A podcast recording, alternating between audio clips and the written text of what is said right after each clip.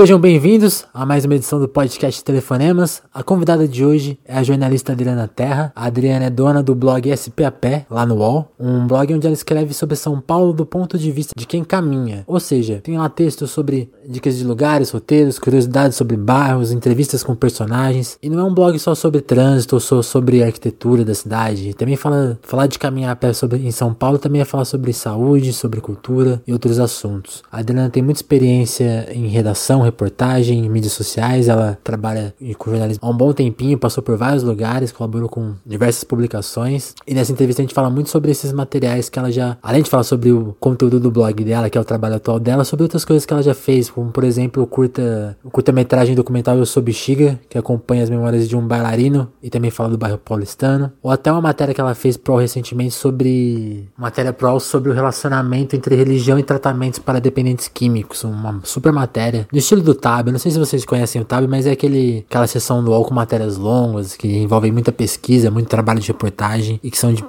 escritas de maneira. com interação de vídeo, com ilustração. Mas é isso aí, a conversa com a Adriana começa falando sobre o blog e vai por, por outros cam por caminhos diversos. Também, como por exemplo, o começo dela no jornalismo. E também falamos muito sobre o estilo dela, dela de escrever, que tem muito de cronista. Se você segue a Adriana no Facebook, você já deve ter percebido isso no estilo de texto dela. Então é isso aí, certo? Essa introdução tá mais. um tom de voz mais baixo porque eu não tô querendo falar muito alto aqui. E é isso aí. Siga o Telefonemas em todas as plataformas que a gente existe. Estamos com a página no Medium agora. E o podcast é disponível em todas as plataformas onde se ouve podcasts neste mundo, que é o Spotify, o Google Podcasts, Spreaker, o iTunes, uh, onde mais? Todos os agregadores possíveis e imagináveis. E tem mais lugares. Eu sempre esqueço onde você pode ouvir. Mas se você chegou até aqui, muito obrigado. Compartilha podcast que é muito importante isso aí. Então vamos direto pro papo com a Adriana na Terra. Tava lendo seu blog e achei muito legal uma, uma resposta que uma. Acho que uma, uma das matérias que você. dos posts que você fez, tem uma, uma, uma das suas entrevistadas fala: O caminho do pedestre não é valorizado. Uma coisa bem anti-paisagem para você não ir. A cidade é maltratada. Não é para você andar. Diante assim, dessa fala, qual que é a importância do seu blog SPAP? É, eu acho que essa fala é bem legal que é da Vânia, né? Ela falando do, do, do projeto Travessia, que ela fez com o coletivo Dodecafônico. É bem legal porque eu acho que é basicamente a inspiração para fazer o blog, assim, ter essa percepção uhum. de que a cidade não é para a gente andar, mas que andando se descobre muito sobre a cidade. Então, é, a ideia do blog é bem antiga, assim, mas eu não sabia exatamente ah, como fazer, ficava às vezes com uma certa preguiça também. É, mas é uma ideia que eu tenho desde muito tempo já de que, enfim, andar a pé é fundamental, né, para você saber melhor é, a cidade que você vive, ter mais ideias propositivas para a cidade, também ter um,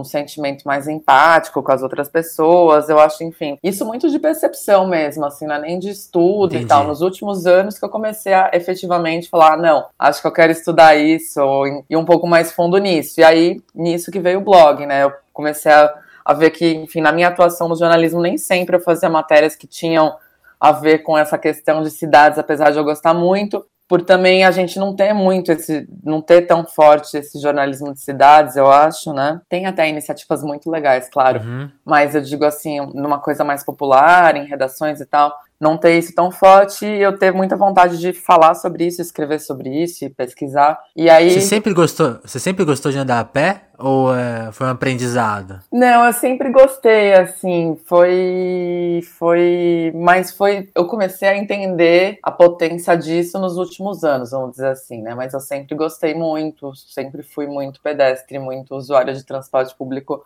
Eu nunca, por exemplo, assim, até cheguei a tirar carta, mas eu nunca gostei de dirigir. Uhum. Eu sempre achei que, sei lá, de ônibus é muito mais agradável você andar. Você pode ficar, é, é, enfim, observando a cidade, você tem lá, ficar na janela do ônibus, olhando as coisas, enfim, você não tem a preocupação de estar tá dirigindo e tal. Então, sempre foi uma coisa que eu gostei bastante. E a coisa de pesquisa de cidades e tal também vem de muito tempo. Meu Tava lembrando até ontem, quando a gente falou sobre fazer a entrevista e tal. Meu uhum. próprio TCC, a ideia inicial, quando eu me formei, era fazer um, um, um guia de São Paulo super diferente, assim, que eu tinha na cabeça na época acabou não sendo, mas enfim, já era uma coisa que, sei lá, desde os 21 tava, eram coisas que, que me interessavam, assim, me atraíam. Então não é muito novo, mas o que é novo é, é ter uma percepção maior de que isso é importante, de que isso é um campo de estudo também, e de que é legal falar sobre isso, assim, o blog veio muito nessa de que, poxa, é legal falar sobre isso, tem vários projetos é, é, que são interessantes, que são legais de ser mais divulgados, então eu entrevisto eles pro blog, que o, da, o documentário lá sobre as vilas operárias, o Entre o Vilas. Firmeza, né? É, e tem o Prato Firmeza também, da É Nós, tem esse Entre Vilas, que é do Estúdio Cru. Então, assim, tem muitas pessoas refletindo sobre a cidade, não é uma coisa de modo algum que não acontece, acontece. Mas talvez não tenha, não tenha tanto alcance, ou enfim, ter essas coisas todas juntas, se conversando no blog foi uma coisa que me pareceu interessante, assim, uma coisa que eu gostaria de ler. Sim. Então, basicamente, o blog surgiu muito nessa de ser uma coisa que eu gostaria de ler e que eu não é via tanto em outros lugares. E é um espaço para discutir, além de Acho que quando a gente fala, ah, é um, é um blog sobre andar a pé, as pessoas devem remeter muito a, ah, é sobre arquitetura, sobre transporte. Não, dá para discutir saúde, bem-estar, gastronomia, tipo. E fora a questão de, de, de São Paulo de centralizar um pouco a, a, as pautas, né? Total. É, isso eu também fui percebendo assim, de início eu falei, ah, mas vamos ver sobre que, como que eu vou recortar esse blog, né? Sobre o que, que eu vou falar, é, enfim. Aí pensei muito nessa questão de arquitetura, de urbanismo, que são também questões que me interessam bastante bastante. Mas aí comecei a ver que muita coisa cabia no blog, independente disso. Sim. E que tinha mais a ver com a postura diante da cidade do que exatamente com temas. Então, uma postura de conhecer mais e de não, de não ficar fechado a um universo muito motorizado, né? Então, é, é, centralizar também faz parte dentro desse combo, assim. Então, de não ficar fechado a um universo que, que eu acho que tem muito a ver com essa coisa de, assim, ah, em São Paulo você fica muito fechado no seu mundo, cada pessoa fica no seu bairro. Então, tem a ver com uma postura de expandir, com certeza. É, e também, assim, eu não sou do centro, né? Eu moro no centro há muito tempo, eu adoro o centro, eu moro na Bela Vista atualmente, mas, digo assim, no centro, na região central, adoro, acho o máximo e tal. Mas eu sou de Caieiras, fui criada lá. Então, minha vida inteira foi muito me transportando e criada lá, fazendo coisas lá, mas fazendo muitas coisas no, no centro, centro de São Paulo, por, por não ter coisas lá, né? Assim que eu gostaria de fazer. Então, de muito. É, um me... dos problemas de São Paulo, né? É, e hoje em dia, assim, também, é, isso é legal, assim, que é uma percepção que eu também vim tendo depois de mais velha, o que é triste, mas enfim, eu acho que é meio normal. Que é enfim, dessa reclamação de, ah, não tem as coisas lá, enfim, até os 18 anos eu morei lá, então, sei lá, dos 15 aos 18, que você quer fazer um monte de coisa, de ter que pegar trem, voltar de madrugada e tudo mais. E, e, e, hoje, morando aqui, percebendo que também tem muitas coisas interessantes lá. E lá em todos os lugares, assim, eu digo lá, né, todos os lugares que ficam mais de, na borda, enfim, interiores, periferias, é, lugares assim, Caieiras, que é uma cidade meio da grande São Paulo, mas que fica naquele limiar entre interior e periferia.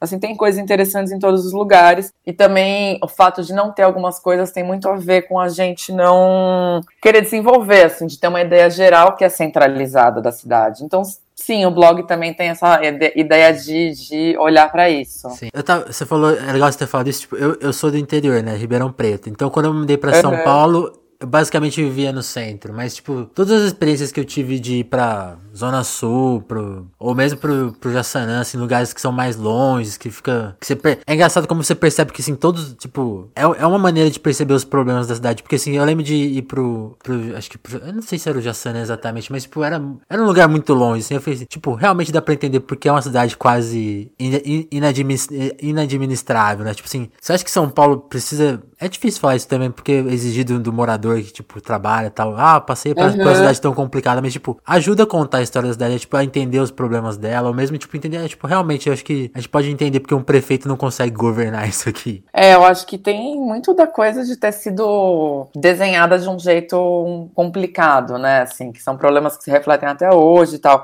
Hoje tem não ter um... sido nem desenhada, né? foi amontoada. Foi amontoada, e tem essa questão de como que as periferias foram formadas tal, que tem a ver com com desigualdades, com desigualdades econômicas, Sim. raciais, né, e tal. E, e, quando você circula mais pela cidade, você consegue enxergar isso de um jeito mais amplo. E, mas eu fico, acho que tem muito também uma coisa interessante dessa circulação, de perceber os problemas, mas também de perceber as potências, né? Total. De coisas que são interessantes e não estão no centro de coisas que, que podem ser interessantes, enfim, de, de, de que tudo, tudo é parte da cidade. A cidade é uma coisa só, ela não é só um, esse triângulo centro Pinheiros e, enfim, esse triângulo zona oeste centro, assim, que acaba sendo muito mais divulgado, que acaba concentrando muitas coisas, iniciativas novas e tal. Então, eu acho que essa percepção de que a cidade é tudo é uma coisa importante. Sim. É uma percepção que andando a pé você consegue ter melhor. Assim, quando você circula assim, tem muitas. No próprio post que você citou, que a gente fala do, do projeto Travessia do coletivo Dodecafônico, elas falam disso, né? De caminhar a cidade toda e ter uma sensação de abarcar o território. E eu acho que é muito isso, assim, essa, quando você tem essa sensação de construção, de abarcar o território, de um, saber como chegar de um bairro para outro caminhando e tal, você consegue entender melhor é, tanto arquitetura, espaço, quanto, quanto formação da cidade, né? Que é uma coisa que é, de carro, de metrô, você não consegue, de ônibus, às vezes você consegue também ter, acho que, visões interessantes, Sim. de bike também. Mas o metrô ali embaixo e o carro, eu acho que eles te tiram muito desse lugar de ser um, um, um agente ativo Sim. da cidade. Você fica num lugar, apesar de no carro você estar tá ali dirigindo e tal, é, um, é uma falsa impressão, né? Eu acho. E é legal o que você falou, de, de mesmo de, de dessa vivência trazer Acho que, acho que a minha visão, como foi, tive poucas oportunidades, talvez ir mais longe, assim, tipo, realmente foi mais crítica, tipo, meu, agora eu entendo porque é tão difícil as pessoas se deslocarem, ou, ou por que, sabe, visualizar, uhum. mas realmente é, tem essa questão de, é, seria muito mais interessante visualizar todas as potencialidades, né? É, não, mas é, com certeza tem, um, tem, tem esses dois lados, né, que eu acho que não estão separados, assim, uhum. é muito, é, tem que pensar que é difícil mesmo, e é difícil porque a gente centralizou muito todas as estruturas, né? Enfim, não sou especialista nisso, tô aqui falando um pouco do que é, também é... eu, eu percebo e acho. Mas, é, enfim, muita gente é interessante falar sobre isso. Eu acho que tem isso. Eu, eu digo de perceber as potencialidades é, no sentido de que a gente olhar mais para outros lados que não são olhados e, e mesmo no centro, assim, né? Que o centro ele tem aqui centro, beleza, mas o centro de São Paulo ele, ele é uma periferia central também de alguma forma, então tem, tem questões muito problemáticas também no centro e tal, tem lugares que as pessoas não andam no centro, tem assim esse movimento de ocupe a cidade, vá ao centro, não sei o quê mas ele nem sempre é feito de um jeito muito. Muitas vezes ele é muito elitista, né? Demais. Então, então eu acho que tem, tem muitas questões aí, assim. A ideia do blog é muito simples, no sentido de assim, abrir para debater esses assuntos de um jeito um pouco solto e de um jeito que envolva críticas, mas também que envolva levantar potencialidades. Sim, né? Porque, enfim, acho que é interessante a gente perceber o entorno, acho que é muito, muito disso, assim, perceber o que, que tem em volta da gente. E é legal você falar disso, porque eu acho que, aí falando, puxando um, um outro assunto, a característica do seu texto, assim, tipo, eu, eu, eu leio suas coisas, leio seu Facebook, por exemplo, e vejo muito que você, seu estilo de texto é muito particular, porque você atenta a detalhes, tem uma coisa de cronista, assim, de ver cenas que ninguém tá vendo. Tem, tem tudo a ver com essa com o tema do blog também, seu, até influencia até no seu estilo de texto, você acha? Ah, acho que sim. É, essa coisa do Facebook que você falou é bem legal, porque eu, sou, eu não sou a pessoa mais ativa do Facebook, mas eventualmente eu gosto de escrever umas coisas. E foi muito escrevendo umas coisas, assim, mais numa linha solta, que, enfim, não é exatamente uma crônica, mas pode adquirir uma característica um pouco de crônica, que algumas pessoas falaram, ai não, tinha que ter um blog, ai não, você tinha que escrever tal coisa. Eu falei, tá, não, e já tive muito blog, assim, quando era mais nova e tal, antes de entrar num pique de trabalho muito acelerado, gostava bastante de escrever desse jeito, e depois você acaba entrando num esquema muito de reportagem, de redação, que você deixa isso um pouco de lado, não que deveria mas porque, enfim, às vezes o texto não, não cabe isso em alguns textos, né? Uhum. Eu sempre acho que cabe, mas eu digo assim, né? Pensando aí o padrão e como que a gente, como que, que as coisas acontecem. Nossos editores, né? Dos locais de trabalho. É, muitas vezes isso fica um pouco de lado, assim. Muitas vezes até a gente também deixa isso um pouco, Escapar. falar, ah, não, isso não tá tão bom, né? Uhum. Enfim, nos últimos tempos comecei a a deixar isso um pouco mais solto. Nem que eu acho que sempre é bom, mas deixar isso acontecer, assim, tipo, vamos fazer o texto, deixar o texto um pouco mais livre e tal. Do mesmo jeito que eu escrevo mais no Facebook, reproduzir isso no blog e tal. E essa coisa da crônica, sim, é o que eu mais. Enfim, acho que é o estilo de texto que eu mais gosto, sempre que eu li mais, e que eu mais me identifico mesmo, e que tem tudo a ver com a cidade, né? Que tem tudo a ver com essa ideia de de um, de um reporte da cidade que não é um reporte totalmente factual. Assim. É factual, mas ele mistura coisas, impressões. E também vê valor nessas impressões, né? Vê Sim. valor nessa. Na sua experiência. No... É, na sua experiência. Eu acho que isso tem tudo a ver. Vê valor na experiência de quem tá escrevendo. E aí você escolhe. De repente você gosta da pessoa que tá escrevendo, você vai achar o máximo. Se não gosta, você vai odiar, mas. Falando um pouco da sua, assim, você comentou da sua trajetória de redação, vamos falar também um pouco. Das... Vamos falar exatamente dessa trajetória. Como você caiu no jornalismo? Você cursou jornalismo, né? Como que você foi Isso. se interessar pela área? Foi mais pela escrita ou foi por alguma outra experiência? Foi total pela escrita. Assim. Porque você também gosta de vídeo, etc. É, não, mas foi bem pela escrita mesmo, assim. Eu acho que eu já tinha até uns. Já tava na véspera, assim, de prestar vestibular. Eu ia prestar direito. Até hoje não sei por que muito, mas enfim. Eu acho que muito por essa coisa de, sei lá, gostar muito de história e, enfim, enfim, coisas da adolescência, de professores falarem. Mas aí um professor de literatura falou: Nossa, não, imagina, você tem que fazer jornalismo. Enfim, de, é, era um professor de literatura casado com, com a professora de redação e tal. E eles falaram: Nossa, Nossa já sempre achou que você ia fazer jornalismo. E, e comentaram sobre isso. Eu falei: Poxa, sei lá, né? Comecei a considerar. E, não, e comecei a considerar também muito que eu lia muito, que, enfim, eu, eu, eu sempre fui bastante leitora de jornal, assim, meu pai foi muito leitor de jornal. em casa tinha muito esse hábito, assim, não de seu talento. um tempão lendo jornal todos os dias de manhã, assim, então tinha essa questão. E eu gostava muito de, de da parte musical, de cultura, de arte e tal, e, e comecei a considerar muito é, e achar que poderia ser muito interessante trabalhar com jornalismo na área cultural, que foi o que guiou assim os primeiros anos de faculdade, meus primeiros anos de trabalho também. Sim. E até hoje, assim, enfim, tem, tenho experiência mais na área cultural e tal. E, e daí eu fiz, fiz Casper Libero. Durante, depois, logo depois que me formei, rolou um momento de, ah, não sei se eu queria ter feito jornalismo mesmo. Uma questão mais com a experiência de redação, de eu não estar tá gostando, de não não, de não achar que talvez fosse o que eu, que eu deveria ter feito, Entendi. sabe? É, pensei em prestar letras nesse meio do caminho, mas enfim, nunca parei de trabalhar com jornalismo até para me sustentar. Então, daí eu tinha trabalhado nessa época durante a faculdade Fiz alguns estágios, trabalhei no site de cinema, o Cineclick. Trabalhei na Zero, que era uma revista de música que tinha. Você trabalhou na Zero? Sim. Eu tenho várias zeros e... aqui, vou procurar. É, procura. Eu não, nem lembro que época que foi. Tem que ver 2004, talvez 2003. Bom, faz bastante tempo. E daí me formei, fiquei um tempo nessa coisa de, ah, o que será que eu, será que eu presto letras, fiquei fazendo alguns frilas e tal, e aí voltei para redação, assim, acho que um ano depois que eu fiquei nessa indecisão um uhum. pouco, sem conseguir parar de trabalhar, porque, enfim, boletos chegando.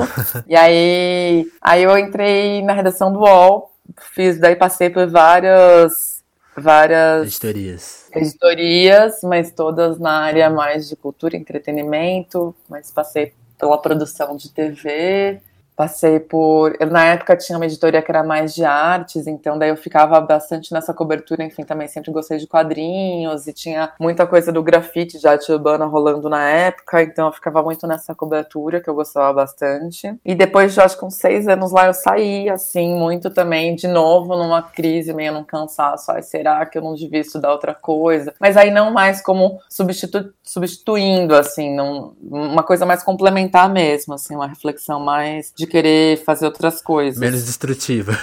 É, menos de trocar e mais de tipo, poxa, eu gosto disso, isso tem, ó, tem coisas que eu não gosto nisso, mas eu gosto muito de fazer reportagem. Então, nessa época eu já tinha isso muito mais fresco na minha cabeça, muito mais decidido na minha cabeça. Então, Aí foi um outro momento, que foi um momento que daí eu comecei a me interessar muito por vídeo. Entendi. E documentário especificamente. Enfim, fui estudar um pouco disso e fui fazer alguns experimentos disso, assim de documentário, é, que foi o que? 2014, 2015. É, você co-dirigiu Eu Sou Bexiga, né? Tem aquele. É. O que, que você produziu na parte de vídeo assim, que você queria destacar? Então, aí entrou muito essa coisa de. Do, o, comecei a me interessar bastante por documentário, já tinha feito umas coisas, mesmo trabalhando no UOL, umas coisas de vídeo que, que eram legais. A gente tinha feito uma série de grafite em São Paulo, quando eu tava lá, de quadrinhos também. Então, um, umas coisas que quebravam mais ali a matéria em vídeo jornalística, que era uma coisa um pouco mais com roteiro, pensada. E, e comecei a achar isso interessante, assim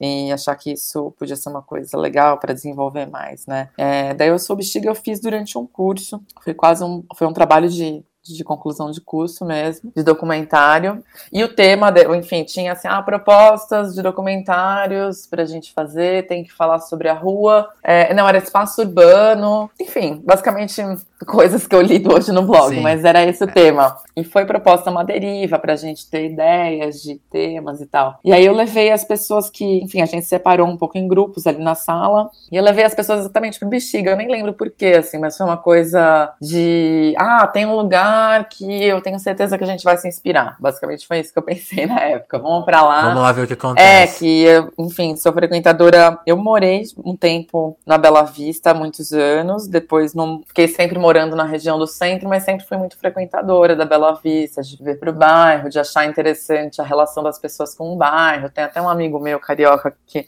dividiu apartamento comigo uma época, o Remier, que ele falava: ah, Bexiga é um pedacinho do Rio de Janeiro, por isso que a gente gosta. Mas acho que tem muito a ver com a postura das pessoas no bairro. Já é uma postura muito mais solta, é muito mais de usar a cidade, Sim. assim, né? De botar cadeira na rua. Então, quando eu pensei em levar as pessoas ali que estavam comigo, assim, colegas do curso para cá, foi muito nessas de ah, tenho certeza que a gente vai ter um tema indo para lá, a gente vai pensar em coisas. E de início, quando a gente veio fazer essas, essas pesquisas aqui, a gente estava muito numa de fazer um filme sobre a questão da saída da quadra do Vai Vai por conta do metrô, que tinha esse debate muito forte na época ah, o Vai Vai vai ter que deixar a quadra por conta da, da, nova linha do metrô que vai chegar aí. Então eu falei, não, vamos fazer um filme sobre isso, super importante, tem a ver com, com territórios, com invisibilidade, com né, apagamentos que acontecem na cidade e tudo mais mas a gente não conseguiu fazer esse filme.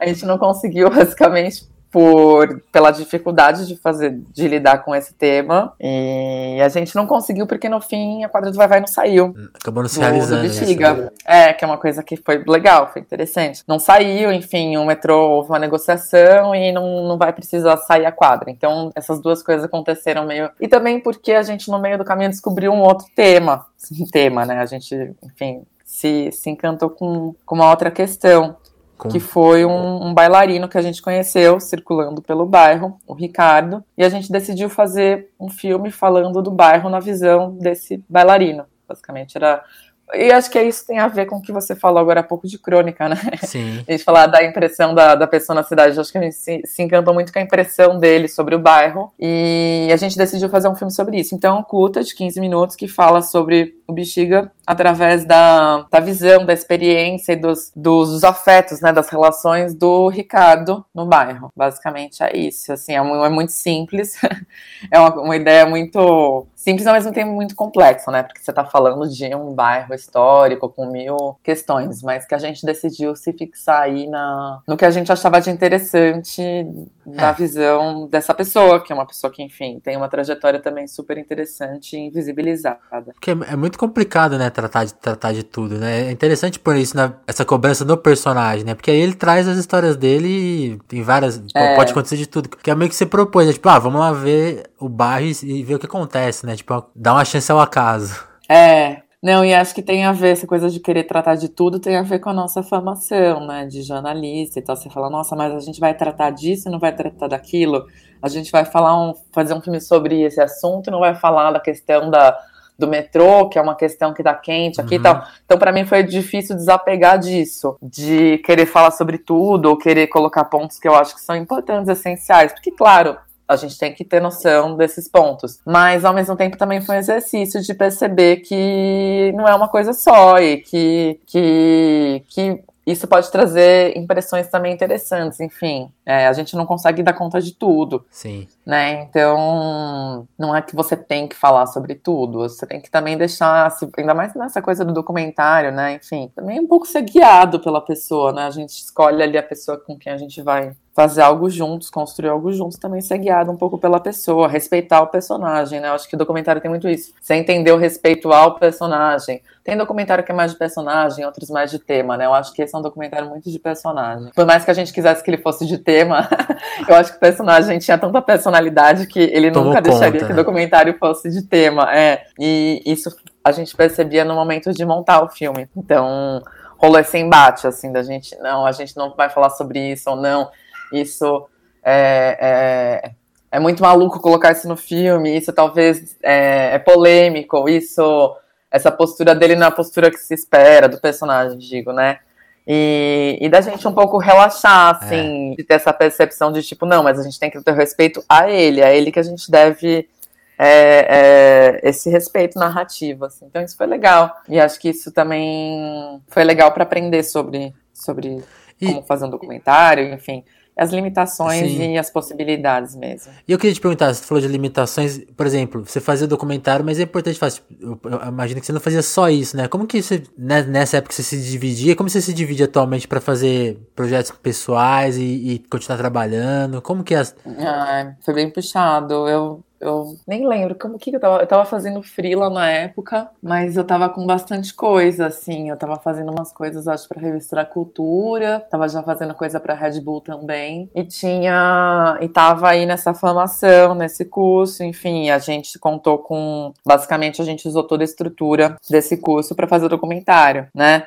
De material, de ilha de edição, então nesse sentido a gente não teve gasto, mas é claro que ainda assim é um gasto de tempo que você não que você não fica fazendo essas coisas que pagam suas contas, né? E, e a gente ficou muito focado em ficar um negócio legal, mesmo porque a gente começou a ver muitos problemas e queria resolver e tudo mais. Solucionar todos. Exatamente. Então assim, eu lembro que eu ia trabalhar, eu trabalhava, não sei, eu acho que talvez eu estivesse trabalhando fixo na época em algum lugar. Agora eu fiquei meio confusa com o que eu estava fazendo, mas eu lembro que eu estava tendo uma vida muito corrida. Eu chegava para montar lá na IC, que foi na IC que a gente fez, e eu chegava para montar às vezes 5 da tarde, saía 10 da noite, assim, quando fechava. A gente ficava o tempo inteiro ali em cima. Então foi bem corrido, bem estressante. Não, tem, não teve muito segredo, basicamente. Era quase dar o sangue, assim, para que a coisa rolasse. E ainda assim perceber que é muito difícil fazer sem dinheiro algum. Porque quando, né, mesmo nas gravações, tudo bem, a gente tinha essa, essa estrutura, mas, tipo assim, dinheiro para uma diária, né? Uhum. Enfim, mil coisas que são necessárias que cada um ali tirava, tirava do bolso, digo assim, pagava seu almoço, né? Fazer, pagava seu transporte tinha que pagar o táxi para se locomover. E no fim, o dinheiro maior que era de conseguir fazer uma divulgação legal e tal, que isso custa grana. E porque, enfim, daí a gente finalizou. A gente apresentou lá como projeto de curso, os professores falaram, ah, legal, acho que vocês deviam se inscrever em festivais, deram meio essa, botaram essa pilha. Eu tava bastante não achando isso, mas com essa pilha eu falei, ah, vamos lá. Vamos atrás a gente se inscreveu, assim, a gente se dividiu um pouco, cada um era uma turma bem diversa que fez o filme, enfim, e uma turma bem não da parte técnica, o que foi muito foda, porque era todo mundo muito de humanas. Esse foi um problema muito grave, que a gente não tinha ninguém que era. Ah, tinha, tinha pessoas que tinham mais habilidades técnicas, óbvio, que fotografa melhor, que que tinha mais habilidade para montagem, mas não tinha nenhum montador, não tinha nenhum diretor de fotografia, então foi muito. E tinha assim, ah, o sociólogo, o antropólogo, o, sabe assim? Então foi engraçado. Não tinha até. os técnicos, né? Tinha. É, todo mundo pensando demais e executando de menos. Mas a gente daí depois inscreveu o filme em alguns festivais e aí rolou algumas coisas. Rolou o Mimo, que é um festival que eu acho super legal, de música, né? E que eles têm uma parte também de documentário, de cinema, uhum. de filmes que tem a ver com música e tudo mais. E, e, a gente falou, nossa, que legal, mas aí a gente precisou pensar num cartaz. Aí eu chamei um amigo para fazer um cartaz, uma sinopse, enfim, coisas que a gente não tinha pensado, porque a gente também, enfim, concluiu aquilo como uma coisa pro. Não menosprezando de modo algum, mas porque também a gente gente achou que tudo seria muito difícil de ser feito. Mas rolou, foi legal e deu uma circuladinha. O ano passado ele passou também num festival de cinema em Alagoas, que uma, um, uma das pessoas da equipe é de Alagoas e fez esse corre, então enfim, ganhou uma vida aí, né? É legal, né? Filme, é... filme ganha uma, tem uma vida longa, né? A gente tá acostumado a escrever matérias que morrem no dia seguinte. É, tem outra, tem outro tempo. O cinema tem outro tempo mesmo, assim. E essa coisa das pessoas, todas as vezes que passou o filme, foram promovidos debates. Todas as vezes, não sei, mas assim, teve muitas coisas de ou debate vezes. ou falar sobre o filme, sabe? Assim, de ter que ir lá e falar sobre. É uma coisa que você não faz quando você faz uma matéria. Às vezes você faz uma reportagem super bem apurada que você adoraria, de repente, ter a oportunidade de falar sobre, mas que não rola muito, não tem essa dinâmica. E do cinema tem muito essa dinâmica, assim, do filme, que eu acho que é uma coisa legal, assim, de promover um pequeno encontro e da gente também levar o Ricardo, enfim, né, que é ali o personagem principal do documentário, para também falar sobre, que é a voz principal, enfim, ele fala muito melhor do que a gente sobre as coisas. Então isso foi legal, assim, da gente conseguir ter sempre uma reflexão a respeito do que foi feito e novas críticas, sim, também, sabe? Mas novas percepções também do que é legal, do que poderia ser melhor, do que não é legal, mas foi feito, enfim, por que, que foi feito. Então isso foi muito bom. É, é, sempre muito bom, assim, porque já era, consegue ter esse tempo. Legal, legal você falar isso da coisa da, da repercussão, né? De como muita coisa que a gente pesquisa, faz, e depois não é mais discutida depois que sai a matéria. E aí, justamente, um, eu queria fazer isso com a matéria que você fez, porque agora, agora é legal a gente contar que você, você tá trabalhando no, no, no TAB, né? Que é aquela. Isso. Você, você é fixa aí no TAB. Como que é? Então, é, não, ano passado eu sempre achei bem legal, bem legais as coisas do TAB e tal. E aí, o ano passado, no início do ano, eu, eles me chamaram para fazer uma pauta, e aí eu comecei, enfim, a a ser mais colaboradora, uhum. assim, mas como frila, né? Eu tava saindo do período ali trabalhando também na Red Bull, e porque eu queria prestar um mestrado. No ano passado eu falei, ah, preciso ficar mais em casa para estudar, porque senão eu não vou entrar. Certo. E bem nessa percepção mesmo, mas eu não posso parar de trabalhar. Eu fiz contato com algumas pessoas e como eu já trabalhei também bastante tempo no UOL, tinha esses contatos ali e comecei a colaborar com o TAB. Enfim, o TAB é, lida com vários assuntos, é, é não é uma, não tem um direcionamento para nenhum tipo de. Tem para alguns tipos de reportagem, assim, mais longas, de mais fôlego, mas eu digo, meu, tá um barulhaço aqui. Não, tá tranquilo. Tá passando alguém na rua, acho, vendendo coisas. E aí. Buzinando. E aí comecei a colaborar com eles. Eu acho que a primeira matéria que eu fiz foi sobre design e gênero, que ainda tava bem dentro de coisas que eu já gosto, pesquisa e tal, questão de design e tudo mais. Aí, aí começou, comecei a colaborar com eles, assim, às vezes sugerir pauta, mas muitas vezes também eles me sugerirem coisas, perguntarem se eu sou afim, e até sugerirem coisas que não são muito da minha alçada, digo que eu não estou acostumada a cobrir assuntos de outras áreas, né, que não vem dessa minha formação mais de cultura, comportamento, cidades, assuntos um pouco mais, comportamento sim, mas um pouco mais abrangentes, às vezes envolvendo direitos humanos e tal. Eu comecei a achar interessante, no sentido de um desafio mesmo, de, de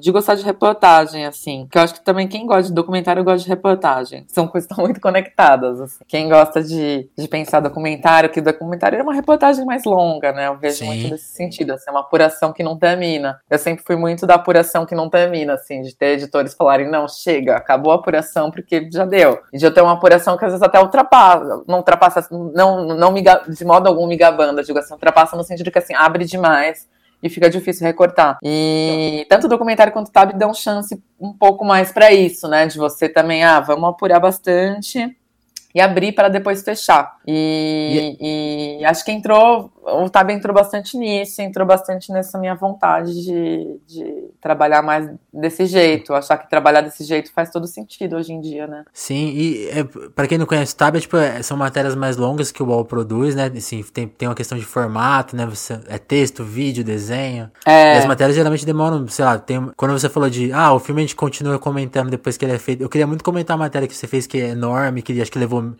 meses, que é aquela da, das comunidades terapêuticas, né? Quanto tempo você ficou apurando aquela matéria? Porque tem dezenas de é, personagens nela.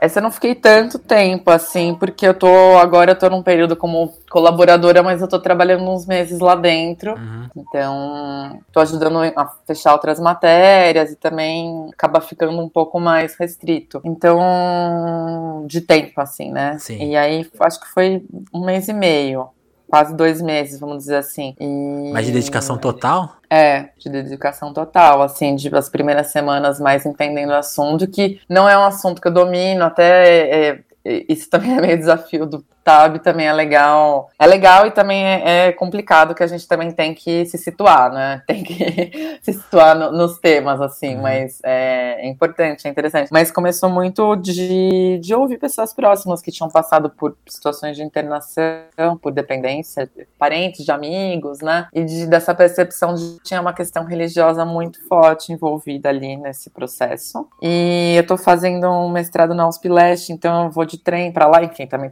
tem essa trajetória de morar em Caieiras, sou uma pessoa que usa muito trem. Uhum. Mas o trem para a USP Leste, ele é povoado, assim, de pessoas com, com panfletos, né? Entregando panfleto de comunidade terapêutica, assim, que eu sabia que existia, mas eu não dava tanta atenção. Não, acho que eu não sabia nem exatamente o que diferenciava tanto das clínicas, via tudo como um bololô que acaba, né, para a população que não sabe muito desse assunto, também é um bololô confuso. E aí, mas comecei a colecionar muitos desses papéis e falar, meu Deus, é, às vezes eram, sei lá, num vagão, três, quatro pessoas, e ver que muitas Nossa. pessoas pegavam, né? Comecei a perceber que também as pessoas, existia essa... Chamava essa, atenção, né? É, as pessoas pegavam, ah, vou entregar pro meu primo, pro meu sobrinho, e caramba, tipo assim, você vê o quanto que isso é, é, é um problema e as pessoas entendem ali aquilo como uma ajuda, né? E falei, ah, não, acho que aí tem um, uma coisa que é interessante. Tem muitas matérias já falando da questão de comunidades terapêuticas e tal, então não é um assunto de modo algum novo, mas. A abrangência é, é diferente, né? É,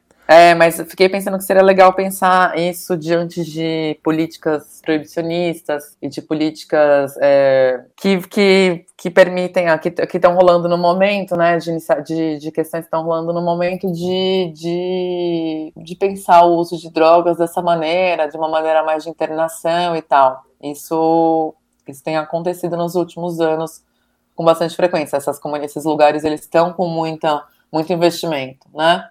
Então, acho que. Esse investimento na questão moral mais do que na questão da saúde, né? E aí mistura com dinheiro público e interesses, que, porque são empresas particulares.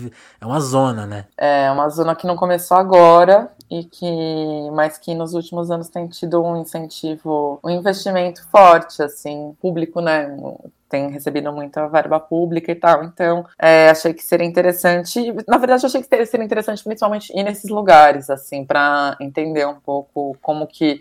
Eu acho que o que acontece é que a gente não olha muito para dentro desses lugares onde as pessoas ficam num, numa situação de isolamento, né? E aí tem a ver com tudo, tem a ver com presídios, tem a ver com comunidades terapêuticas, tem a ver com casas de repouso, tem a ver com manicômios, Sim. hospitais psiquiátricos a gente, enquanto sociedade, eu digo, né? Porque as pessoas que estão ligadas a ativismo de direitos humanos, óbvio, estão há anos. Existem muitos trabalhos muito sérios, assim, nessa área, que eu pude tomar conhecimento, que, enfim, deram, deram entrevistas para essa reportagem. Mas eu digo que, pensando na sociedade, assim, existe uma coisa muito de eles sabem o que estão fazendo, né? A gente não quer olhar ali para dentro, porque olhar para dentro ali é muito feio, olhar ali para dentro, né? Sim. né? Tem muitos problemas, então é difícil olhar ali para dentro, mas eu achei que seria importante olhar ali para dentro, né? Mostrar um pouco como é que funcionam os lugares e o que está envolvido nisso, assim. É, foi legal ter feito, tem, tem, tem muitas iniciativas, tem outras grandes reportagens sobre o assunto também que já foram feitas. Eu acho que é um assunto que não se esgota, mesmo porque é, esse edital de, de financiamento ele segue, né? É, o financiamento a esses lugares segue, os debates também sobre direitos humanos Liberdade. É, dentro desses lugares segue assim, né? Logo na sequência da reportagem saiu um novo dossiê do Conselho Federal de Psicologia falando sobre violações de direitos humanos, que é uma coisa que já se denuncia há bastante tempo dentro desses lugares, né? E, e pensando direitos humanos ali dentro, que é muito importante. Então, acho que não, é um debate que não se esgota. Mas achei legal dentro do TAB poder falar sobre isso no sentido de poder ouvir muitas vozes, assim, né? A gente ouve muita gente ali com opiniões diferentes em relação ao assunto. Então, foi bem legal nesse sentido de, de poder abrir para ouvir o que todo mundo que está ali pensa. Você foi desde os internados até especialistas e os próprios donos, né, desses lugares, né? É, é, os internados foi bem complicado, assim, porque é aquilo, né? Até que ponto as pessoas que estão ali dentro. Ah, você vai entrevistar pessoas que estão numa situação que não é uma situação comum, Sim. né? Elas são afastadas ali do convívio, então tem que ter esse cuidado e tal. Até a gente escolheu também preservar o rosto das pessoas e os Nossa. nomes e tal por conta disso. De que é uma exposição grande, né? A pessoa tá dando ali o seu depoimento. E daí sim, os donos dos lugares, enfim, entender um pouco como que eles, como que eles se tornaram é, donos desses lugares, que tem muito a ver com, com terem passado também por esses tratamentos, né? A maioria dos donos desses lugares são pessoas que passaram por tratamentos assim. Então,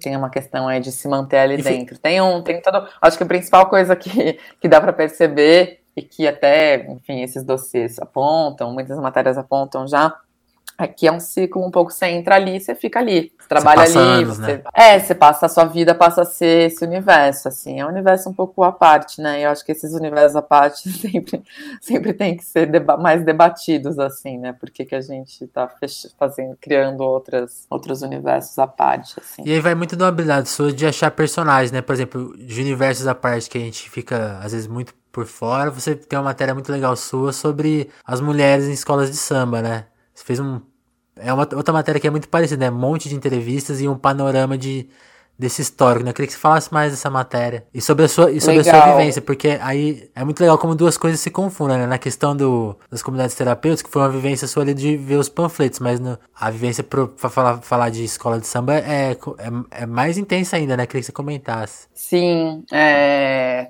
Então, essa, essa, essa, bom, eu não, não, de, não nasci no samba, não nasci em escola de samba, não, foi uma coisa que foi chegando é, bastante na minha vida depois de um uhum. tempo e chegando por conta do jornalismo até, quando eu tinha uns 20 e poucos anos, 22, 23, assim, eu cobri carnaval durante alguns anos e criei um grande respeito pelas escolas de samba, assim, por ver o trabalho que elas faziam e também perceber como as coberturas não eram justas, assim, em relação ao trabalho que elas faziam o ano inteiro. Enfim, isso foi muito da, de percepção de cobertura de carnaval e tal, de ver que tinha muitas, muitas coisas interessantes ali que não eram faladas, muitos personagens é, culturais muito potentes ali que não eram colocados no, no seu devido lugar, assim, no sentido de não uma coisa que eu sempre acho, eu falei já isso no Facebook umas vezes, sempre comentei isso, é que a gente pensar que a cobertura de carnaval, muitas vezes, não sei se hoje ainda, porque enfim, nem lembro como foi feita no último ano, mas ela fica relegada ao caderno de cotidiano, sabe? Então, assim, é uma cobertura de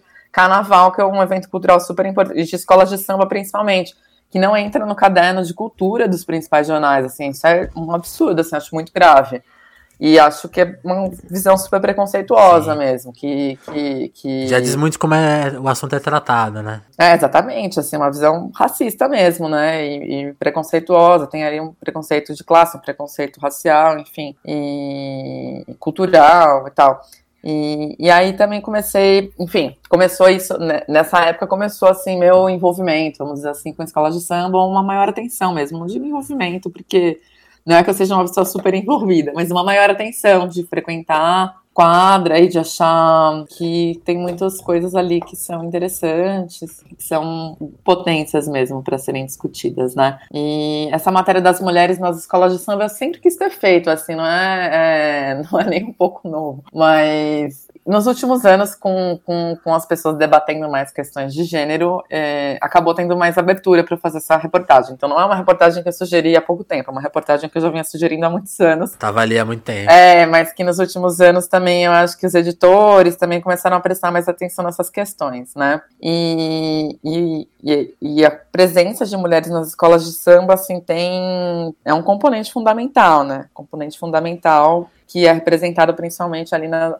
na ala das baianas e tal, que são as mulheres ali que, que faziam samba na casa delas, enfim, tem, tem esse componente das baianas que nem sempre é, é falado, então é falado só desse componente das mulheres pensando as baianas, mas não pensando as mulheres mais novas também, que têm outras atuações nas escolas, as passistas, né, isso é, é, é muito relegado como assim, ah, elas são as guardiã, guardiãs, e as passistas é uma outra Sim. coisa, ou que elas não seriam, não teriam uma postura feminista por é, trabalharem terem muitas componentes, essa coisa da, do, do, estético, do corporal. Então eu queria juntar um pouco isso tudo, sabe? De, de, de, de falar sobre como que, como que essa mulher em, em, na escola de samba, desde a importância fundamental das né? lideranças, desde a importância né? que é o fundamento da, é, do nascimento do, do, do, da escola, assim, é, a importância das mulheres nesse nascimento das escolas, até a importância hoje, a atuação das mulheres, e situações de machismo também, enfim, como, como elas percebem isso. Aí a gente conversou com muita gente legal. Quem fez foi eu e a Adeline, que é uma amiga minha, com quem eu fiz o Eu Sou Bexiga também. É, a gente conversou com bastante gente, a gente conversou com a Alessia Brandão, maravilhosa, a gente conversou com uma pesquisadora do Rio, super interessante, é, com uma pesquisadora aqui de São Paulo. Então a gente falou com muita gente, que trouxe muito. E falou também com quem está ali atuando, mulheres que estão atuando nas baterias também, mais jovens, né?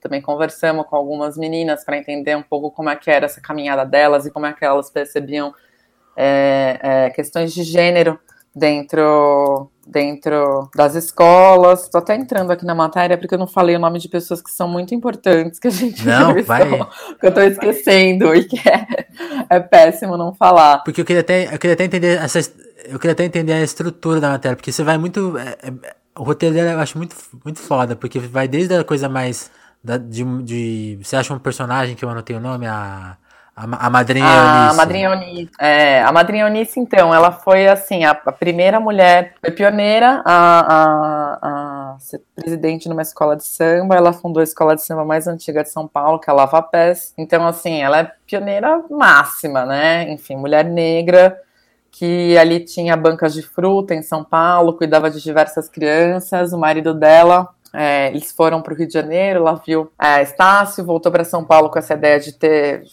fundar uma escola de samba, uhum. né? E eu explico melhor lá no texto. Depois, quem quiser ver, tá no site da, da Brasileiros, que agora é página Isso. B, né?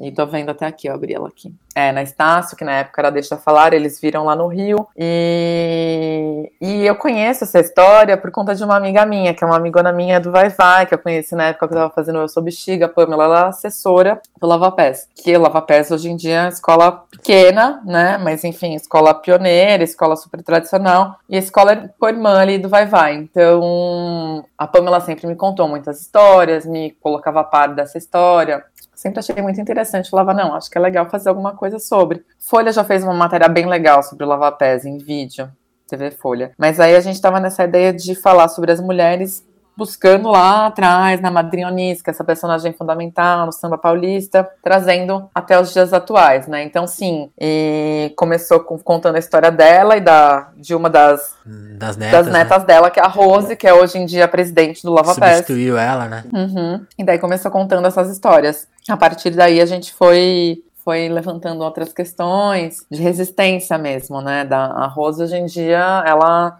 mantém o lava-pés ali enquanto resistência mesmo, eles desfilam com sacrifícios e, e mantém a escola por amor, 100% por amor, assim. E aí fui buscando outras, outras, outras histórias, né? Tem a Raquel Valença, falei da pesquisadora carioca, tem a Raquel Valença, que é uma pesquisadora super interessante, do Rio, que é, foi presidente da Império Serrano, né? É, foi ritmista também lá mas é uma mulher que vem de outra tra trajetória, ela, ela faz intersecção super bem, ela fala, ah, eu não sou do samba, vim de outra trajetória, mas eu sempre gostei muito de vir aqui, me identifiquei e fui, fui ficando, né? Aí também a gente achou muito interessante trazer a Leci, porque, enfim, fundamental.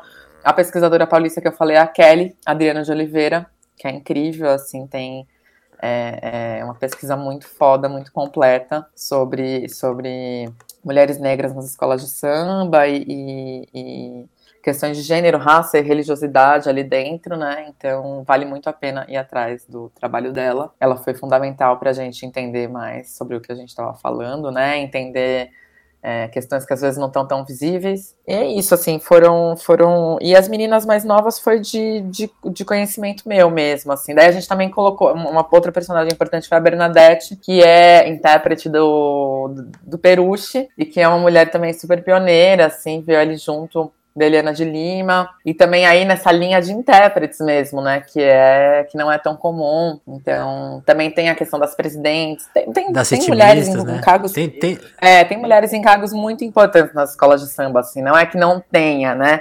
É, mas a gente queria evidenciar essas mulheres, assim, evidenciar principalmente as mulheres negras, né, que enfim são são samba, é, é, são fundamento do samba. E, e, e, e, o que eu achei uma coisa, mas também a trajetória, né, porque tipo as pessoas acham que, acho que assim a visão mais talvez sei lá, ah, estão ocupando espaço, mas na verdade, tipo, já era, elas já estavam no centro, né? Tipo, elas to, muitas, to, muitas tocaram assim, tipo, a mulher na escola de samba tem, ela tem um papel mais fundamental do que as pessoas imaginam, né? Tipo, ela é, é tá na base, né? Depois, e depois foram ocupando os espaços que tinham talvez mais resistência.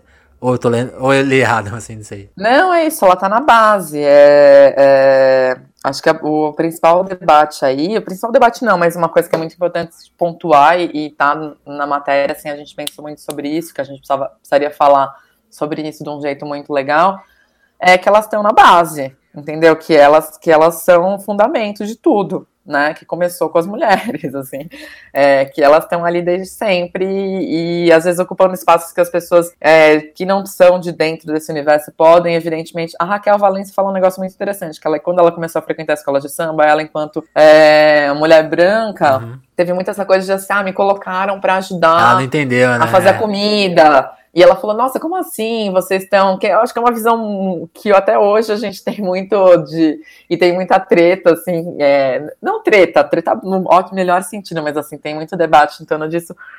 Que é essa coisa do feminismo branco, às vezes não, tem, não se dá conta, né? De, de, de, de panguar mesmo, de assim, como assim?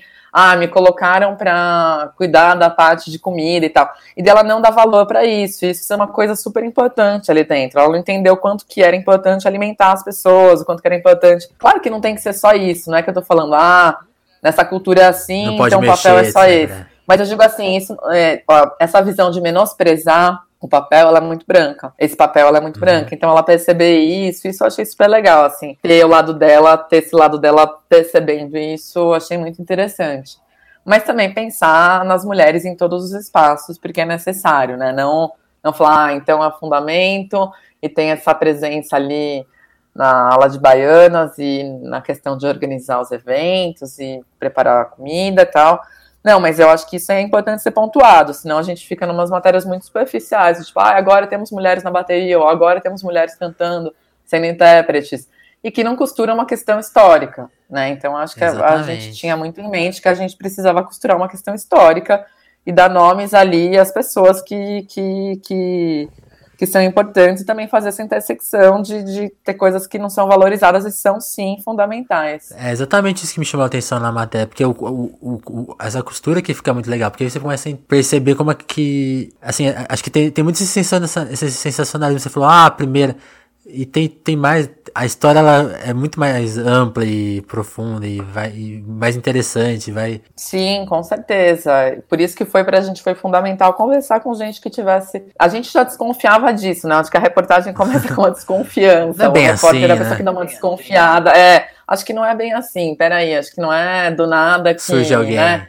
Eu acho que tem mais coisa aí. É, porque não, nada é do nada, né? Tudo tem uma tem, tem muitas camadas, nada acontece assim, chegou alguém e resolveu. Né? Então, acho que começou muito dessa desconfiança, mas para a gente foi fundamental ouvir Alice Brandão, ouvir essas pesquisadoras, né, que, que tinham um trabalho de, de buscar, da Raquel sim, sim. e da Kelly, que tinham esse trabalho muito profundo, assim, de entender como funciona esse universo. E essa... E não ficar uma coisa só assim, ah, existe essa invisibilidade, existe agora tem a presença das mulheres, sabe assim, ah, agora tudo muda, as coisas não mudam assim, né? A história não funciona assim.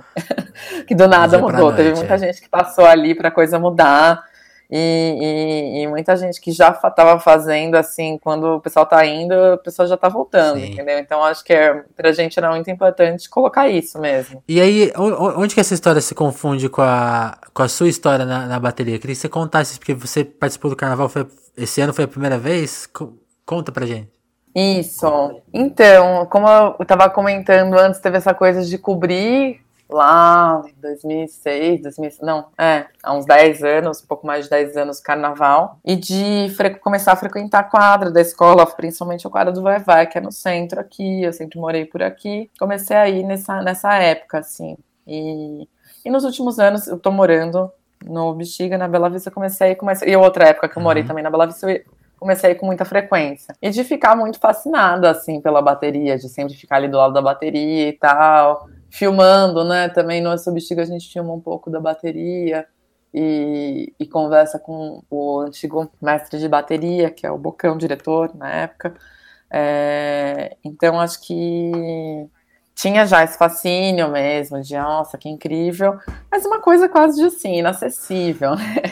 Sempre foi uma coisa muito que assim, nossa, seria muito legal. Mas acho que não vai rolar. É, mas acho que não vai rolar e também eu sei, eu, eu conheço ali pessoas e, e, e sei que existe uma dedicação máxima e tal. E eu não toco nenhum instrumento, não tocava, né? É, sempre gostei muito de música, mas sempre fui muito preguiçosa para instrumento, assim. Tipo, tive começos de aprendizado que paravam porque eu não tinha muita disciplina para instrumento. E... Mas aí no ano passado eu comentei com um amigo que eu, que eu achava muito legal, um amigo que é da bateria, que eu achava muito foda, assim, admirava muito, que eu tinha vontade de aprender. Mas de aprender mesmo. Falei, nossa, podia ter escolinha, né? Seria tão legal aprender. Eles têm escolinha, né? Mas é pra até 20 anos, uma coisa Entendi. assim. Tipo, tô, estou fora. Aí, aí ele falou: não, vai indo, começam os ensaios, vai indo lá, conversa e tal. E eu sempre achei bonito a gogô. Vários instrumentos, eu acho maravilhoso tudo, na verdade. Eu gostaria de aprender tudo, mas é, tinha essa coisa de com a gogô, de achar que podia ser uma coisa legal, que eu podia ter alguma facilidade em aprender, achar que podia ser interessante, né? E aí eu fui lá, colei lá quando começaram os ensaios, conversei com a diretora de agogô, né? A gogô, só mulheres que tocam a gogô. Uhum. Lá no Vai Vai por uma decisão do, do mestre de bateria. Tem, uma, tem alguma explicação isso? Ou é só uma. Não, assim, é, o que me falam é que antes tinha o agogô ali solto na bateria, né? Eram é, homens que tocavam aquele agogô de duas bocas, não o agogô que hoje em dia é tocado nas escolas de samba, que é de quatro bocas, então era tocado esse agogô de duas bocas mais solto, uma coisa, acho que até uma coisa é, bem tradicional mesmo, né, assim, de percussiva, é, e também com componente religioso ali, que o agogô traz. Esse agogô de duas bocas era tocado mais solto na bateria, assim, mas não tinha um naipe uhum. de agogôs, né, não tinha ali uma linha de ritmistas tocando só o agogô. Mas foi uma coisa que nos últimos anos começou a ficar bem presente nas escolas, né, assim, do Rio e em São Paulo, de ter uma, um naipe de agogôs e tal, e quando rolou no Vai Vai, eles, eu sei que o mestre gosta, né, do, é um instrumento que ele gosta, porque tem escola que não tem a gogô, né, nem todas as escolas têm a gogô. E ele falou que queria só mulher, mas eu não sei exatamente por quê. Também não, não posso nem fazer Entendi. esse comentário e tal. É... Mas aí comecei a ensaiar, e aí foi super difícil para mim de início, assim. Comecei a ensaiar de pegar o instrumento e toca, né? Lá, assim, não existe muito. É o que eu falei, não tem escolinha. E quando você tá, quando você tá ali na, nos ensaios, você pega o instrumento e toca. E a gente tem que pegar. Não, eu nunca tinha Entendi, tocado. Você não teve que aprender primeiro assim sozinha, você já aprendeu ali na, no, na multidão. É. Na pressão. Todo mundo é um pouco assim. É claro que tem gente que já chega tocando e toca super bem e tal. Mas você aprende desse. Ali é mais ou menos como funciona, assim, é, passarem para mim ali o desenho, né, do, do, andamento, ali no ar, passar ali, a, a diretora me passar ali rapidinho, mas não é uma coisa de de parar num canto porque não, não tem, tem como, tempo, né? porque é muito difícil, é, é, é, muito difícil mesmo, assim. Fazer funcionar uma bateria, todo mundo tem os seus horários e tal. E se não existe esse esquema de escola, fica muito difícil para você ficar ensinando pessoas que querem entrar, né? Então ele não tem essa. Mas aí foi indo e eu, eu, rolou, assim. Ano passado eu entrei, assim, eu fiquei alguns meses lá ensaiando até que no fim rolou. Agora eu tô lá, mas também não, não nem sei como vai ser esse ano, enfim, estou ensaiando, é assim que funciona por lá. Você vai indo, vai ensaiando, é... e é bem legal, e... assim, tem bastante aprendizado. Mas como foi a emoção de desfilar a primeira vez, de entrar lá na, na avenida? Ah, foi bem maluco, né, porque eu já tinha desfilado. Porque você, você, se preparou quantos meses? Ó, a gente começou a ensaiar, o primeiro ensaio foi no fim de julho, assim, foi quando eu peguei o Google, vamos lá, vamos uhum. aprender. Aí também eu comprei um agogô meio tosquinho, assim, um agogô super simples, pra só tirar os desenhos em casa, tirar o andamento, sabe? Até quero comprar um agogô bom nesse ano, vou me organizar para isso. Mas comprei um só para tirar os andamentos, para ter o mínimo de intimidade com o instrumento, né? Que eu acho que falta isso. Assim, tem gente que tem muita já intimidade com o instrumento e você fica ali meio. Tem gente que até toca aquilo, você pode até uhum. tocar, você pode até fazer, bater no coisa certo e tal, mas se tem intimidade com o instrumento, você toca muito mais bonito, né? É perceptível isso e para mim é um constante aprendizado, assim, ainda me sinto super precisando aprender muito. Me sinto ainda muito no, no caminho de ter que aprender muito. Mas foram, deixa eu ver, julho para agosto, setembro, outubro, novembro, dezembro, janeiro, fevereiro. São sete meses se preparando. Que é uma coisa que as pessoas não sabem também, né? Mas a bateria fica bastante tempo, porque a gente começa antes. Começam esses ensaios só de bateria. Depois. E depois tem as seletivas do samba, daí tem o samba, daí começa enfim, as outras pessoas também vão se organizando nesse meio tempo, mas a bateria acho que começa antes de tudo. Legal. Mas aí, aí conta agora da avenida, chegar lá e, tipo, foi, foi, você falou que você tinha desfilado, né? É, eu tinha desfilado em ala, assim, mas foi muito diferente. A emoção eu tinha certeza que seria muito diferente, assim, que quando você desfila em ala, ainda mais ala que não tem passo marcado, que não tem coreografia, ah, é muito solto. Você vai lá e desfila, enfim. Você sabe que você tá. É mais diversão. Representar ali. É, representar ali a escola, claro, porque existe uma responsabilidade, uma seriedade envolvida nisso tudo, né? No carnaval, a escola samba existe uma coisa muito, muito séria e, e que todo mundo leva muito a sério. Mas. É... Ah, você não desenvolve tanto essa coisa com as outras pessoas, né? Porque você não cria esse senso de comunidade, que é o principal senso que existe dentro das escolas. É um senso. Não é o principal, mas eu digo assim, é o mais uhum. importante. Uhum. E, e, na bateria não, você tem ali aquelas pessoas com quem você tá já o tempo, esses meses todos. Você depende muito mais delas, ali... né? É, assim, né? Não tô dizendo que todas as pessoas são amigas, mas assim, existe já essa coisa de você estar tá junto com elas, assim, né? Você tá ali, vocês são um grupo que tem que fazer um negócio incrível. Então, e é lindo, né? Porque, enfim, percussão é maravilhoso quando você entra, assim, quando começa os aquecimentos Nossa. ali antes de entrar na avenida, você tá ali no canto. É uma coisa que, assim, eu nunca imaginei que fosse chorar, porque, enfim, é o que eu te falei, eu não tenho essa trajetória de estar, nascer uhum. dentro da escola de samba e tenho o máximo respeito a todo mundo que tem. Mas eu me emociono, sim, com muitas coisas, né? E muitas coisas são emocionantes, independente talvez até das pessoas terem ou não essa vivência, porque é emocionante. Sim, eu acho que a bateria ela consegue emocionar a pessoa que chegou lá pela primeira vez, né? É, essa é a capacidade é, dela. É. Né? Por isso que é tão forte. É, e é muito louco, assim, que tem. Bom, enfim, as pessoas erram, né, nos ensaios, óbvio, assim. Você, a gente, eu erro, todo, todo mundo erra um pouco, assim, é claro, tem que ter um mínimo de erro. Mas é louco que no dia de tocar, do desfile. Você não erra nada. Não, assim, pelo menos. É porque assim, eu imaginei falei, cara, espero que não erre nada, mas assim, é tanto foco, tanta atenção, e acontece uma coisa quase meio maluca, assim, que é tipo, tem que rolar, sabe? Vamos tocar e vai ser foda. E isso eu achei muito, muito bem emocionante, assim, nesse sentido, achei muito foda mesmo. Ah, enfim, não, não, não, vai ter, não teve um resultado nem um pouco bom esse ano, né? Foi bem punk, assim, na sequência, essa questão do resultado, mas a bateria foi bem. Isso que eu ia te perguntar, foi, foi, foi nota 10? Sim, sim, sim, foi nota 10. Demais. Eu queria te agradecer muito, a gente já extrapolou aqui o tempo que eu costumo fazer. Total.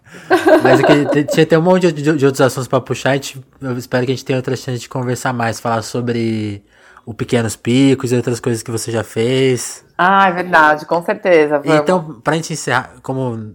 Enfim, ficou um monte de assunto em aberto, mas a gente tratou de bastante coisa. Mas para encerrar, eu queria que. Até uma pergunta que eu ando esquecendo de fazer pros outros entrevistados, mas eu queria fazer para você, porque você é jornalista, você é boa em achar personagens e acho que você pode ajudar, ajudar muita gente nessa missão, que é assim.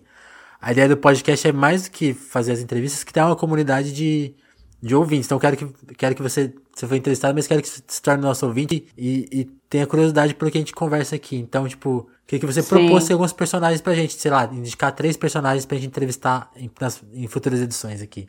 Quem que você acha legal e quem você acha que merece ter espaço ah. para falar bastante sobre o que faz, o que vive, etc. Massa. É, pensar aqui rapidinho. Eu acho que, por exemplo, o pessoal da Nós é super legal para vocês uhum. entrevistarem. Uhum. É, o pessoal do Estúdio Crua, que fez o documentário sobre as vilas né, de São Paulo, Entre Vilas, que entrevista no blog também, eu achei muito legais vários trabalhos deles. Eles fizeram alguns documentários interativos muito legais sobre a cidade. Acho muito massa. E, ah, vamos ver alguém aí, do, deixa eu pensar, alguém do samba, pensando que, enfim, você tem essa formação também de jornalismo cultural e musical. Deixa eu pensar alguém que pode ser interessante para falar de samba, porque eu, tenho, eu, sempre sinto falta de ouvir em. Fora do circuito, Sim. né? Que o samba tem toda uma. tem uma imprensa própria. Você acha que a Alessi fala aqui por, virtualmente com a gente? Acho que a Alessi falaria, sim. Eu acho que ela é super interessante. Ah, então vou atrás. É... Ah, tem a Fabiana Cosa, super interessante. Mas enfim, acho que ela se falaria e ela é ótima. Então é isso, Didi. Queria te agradecer pela participação. Muito obrigado. Valeu. É isso aí. Até mais, então. Beijo, Beijo. até mais.